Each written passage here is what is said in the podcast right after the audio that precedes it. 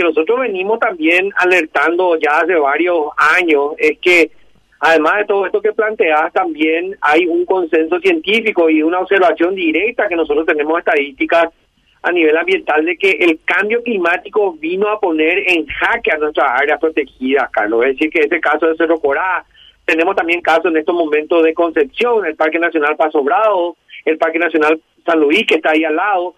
Ahora, en estos momentos, yo estoy eh, apoyando a la Asociación de Productores de Agua Dulce, de WF, para el tema del ingreso del día de ayer en hora de la siesta de un gran frente de incendio de Bolivia en la zona del Parque Choboreca.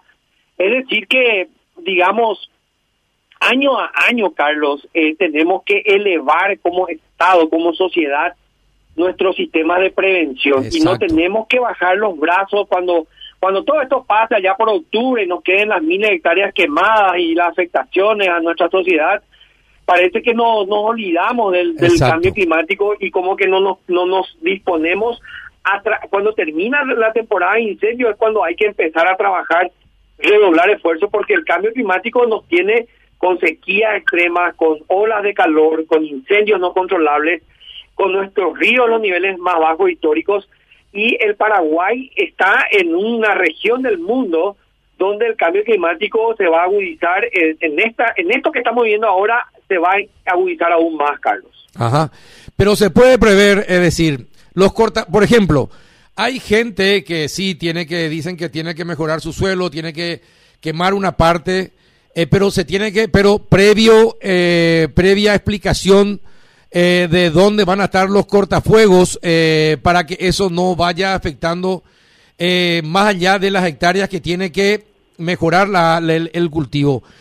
¿Quién controla que efectivamente los cortafuegos estén cuando va a comenzar toda la temporada de, de, quema de rastrojo, por ejemplo, Oscar? En ese caso, el Instituto Forestal Nacional, mi querido Carlos, ¿verdad?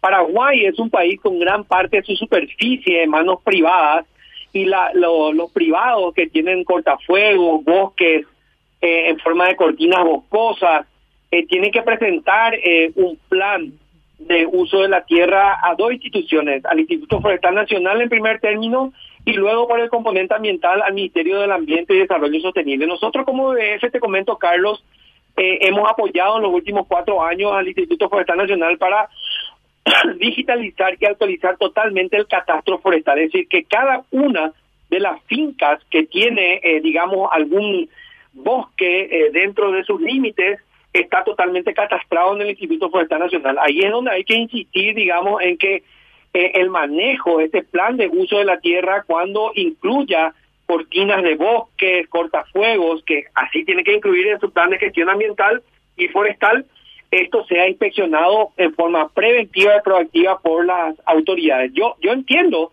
de que es una tremenda demanda de fiscalización y de control a, al MADES y al Infona, pero como te dije al principio, el cambio climático va a hacer que estas instituciones que nos te estoy mencionando tengan que salir a trabajar eh, en el terreno con mayor intensidad. Vamos a tener que dotarles de la del presupuesto, la infraestructura necesaria y el control ciudadano necesario para que estas instituciones, digamos, eh, puedan estar más presentes en forma preventiva. Esto hay que trabajarlo ya en los meses de abril, mayo, máximo hasta junio, porque en estos momentos, Carlos, según el boletín que justamente nosotros como sociedad civil eh, ayudamos a elaborar con el gobierno, con la Secretaría de Emergencia Nacional todos los días, eh, ya hemos incluido eh, que de junio a octubre se deben evitar todo tipo de quemas, ¿verdad? Es decir, que esto no es el momento ya para, para la quema. Eh, tratar de mm. discutir esto porque ya se tenía que haber trabajado en el otoño prácticamente.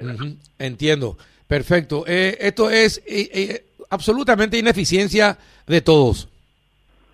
Acá, acá nosotros como sociedad tenemos que repensar todo, Carlos. Yo acudo realmente a, tu a tu audiencia. Yo sé que vos tenés mucha llegada en estos temas que son de debate a nivel nacional.